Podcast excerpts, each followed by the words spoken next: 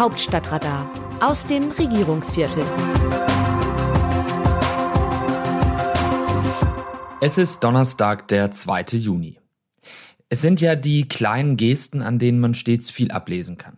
Am Mittwoch im Bundestag saß ich auf der Pressetribüne, vom Präsidium aus gesehen oben links mit freiem Blick auf die Regierungsbank.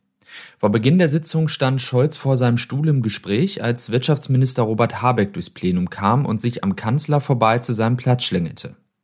Selbst wenn man sein Gespräch nicht unterbrechen möchte, könnte man ja die Hand zu einem kurzen Gruß heben oder einmal freundlich nicken. Nichts. Scholz hat seinen Vize keines Blickes gewürdigt. Der wird darüber hinwegkommen. Schließlich liegt er in den Beliebtheitswerten weit vor dem Kanzler. Und wenn sich mal wieder jemand darüber beklagt, dass Scholz nicht gut kommuniziere, bekommt er im nächsten Atemzug den promovierten Philosophen als leuchtendes Beispiel vorgehalten. Dabei hätte Scholz an diesem Morgen großzügig sein können. Er war für seine Rede zum Kanzleretat sehr gut präpariert. In seinem Manuskript standen die Luftabwehrwaffen für die Ukraine und der Vorstoß für die konzentrierte Aktion mit Gewerkschaften und Arbeitgebern im Kampf gegen die Inflation. Insgesamt ein starker Aufschlag. Allerdings knirscht es derzeit in der Ampelkoalition. SPD, Grüne und Liberale müssen im parlamentarischen Alltag viel Kraft, Zeit und Disziplin aufwenden, um nicht vor dem nächsten Mikrofon oder der nächsten Kamera die Nerven zu verlieren und offen zu sagen, was sie wirklich übereinander denken. So wie es dem früheren verteidigungspolitischen Sprecher der FDP Markus Faber passiert ist, der eine Sitzung des Verteidigungsausschusses aus Protest frühzeitig verließ und sich vor laufender Kamera darüber beklagte, dass der Kanzler die Fragen der Abgeordneten nicht beantwortet habe.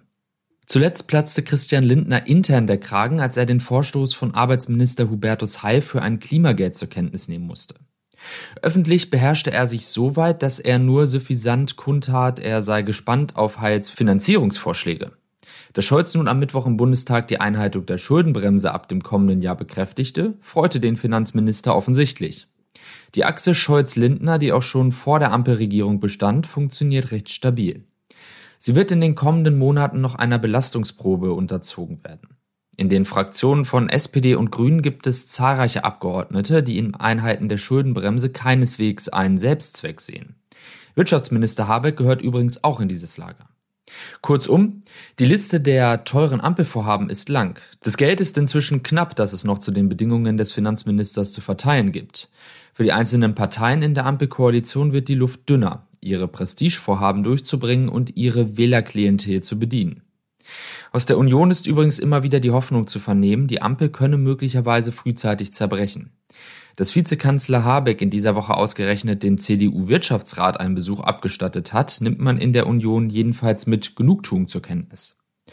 Bereitet sich da etwa jemand auf dem Tag X vor, an dem die Ampel zerbricht? Bislang ist bei der Union eher der Wunsch der Vater des Gedanken. Noch schaffen es die Ampelkoalitionäre, ihre gegenseitigen Abwehrreflexe zumindest in der Öffentlichkeit zu kaschieren. Stark ausgeprägt sind sie aber. Bittere Wahrheit. Wir haben eine sehr hitzige Debatte darüber, Putin anzurufen. Katja Kallas, Ministerpräsidentin von Estland. Nicht alle in Europa sind glücklich darüber, dass der deutsche Bundeskanzler Scholz und der französische Präsident Macron immer wieder mit dem russischen Machthaber Putin telefonieren. Vor allem die Osteuropäer sehen in diesen Gesprächen keinen Sinn mehr, weil sich eben mit Putin nicht reden lasse und weil man mit ihm ohnehin keine verlässlichen Absprachen treffen könne. Andererseits sind Macron und Scholz wahrscheinlich die einzigen, die Putin noch spiegeln, wie die westliche Welt zu ihm steht. Nach mehr als 20 Jahren an der Macht hat er in Moskau nur noch Hofschranzen um sich herum. Und wer die Hoffnung auf einen Waffenstillstand noch nicht aufgegeben hat, sollte zumindest einen dünnen Gesprächsfaden aufrechterhalten. Wie sehen die Demoskopen die Stimmung im Land? Selbst im Umfeld der Finanzkrise 2008 war dem Umfrageinstitut Forsa zufolge der Blick der Bevölkerung auf die wirtschaftliche Entwicklung nicht so pessimistisch wie in diesem Frühjahr seit Beginn des Ukraine-Kriegs.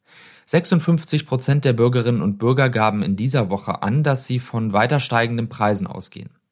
Eine Mehrheit von 65 Prozent meint, dass die Bundesregierung mehr tun müsse, um die Inflation zu bekämpfen. Ob der aktuelle Vorstoß von Scholz für eine konzentrierte Aktion gegen die Inflation durchschlagen wird, werden die kommenden Wochen zeigen. Der Kanzler könnte auf jeden Fall ein paar Erfolgsmeldungen gebrauchen. In dieser Woche ist seine SPD in der Sonntagsfrage unter 20 Prozent gesackt. Das Autorenteam dieses Newsletters macht eine kleine Pfingstpause und wir melden uns dann nächsten Donnerstag wieder. Text Eva Quadbeck, am Mikrofon Dennis Pützig.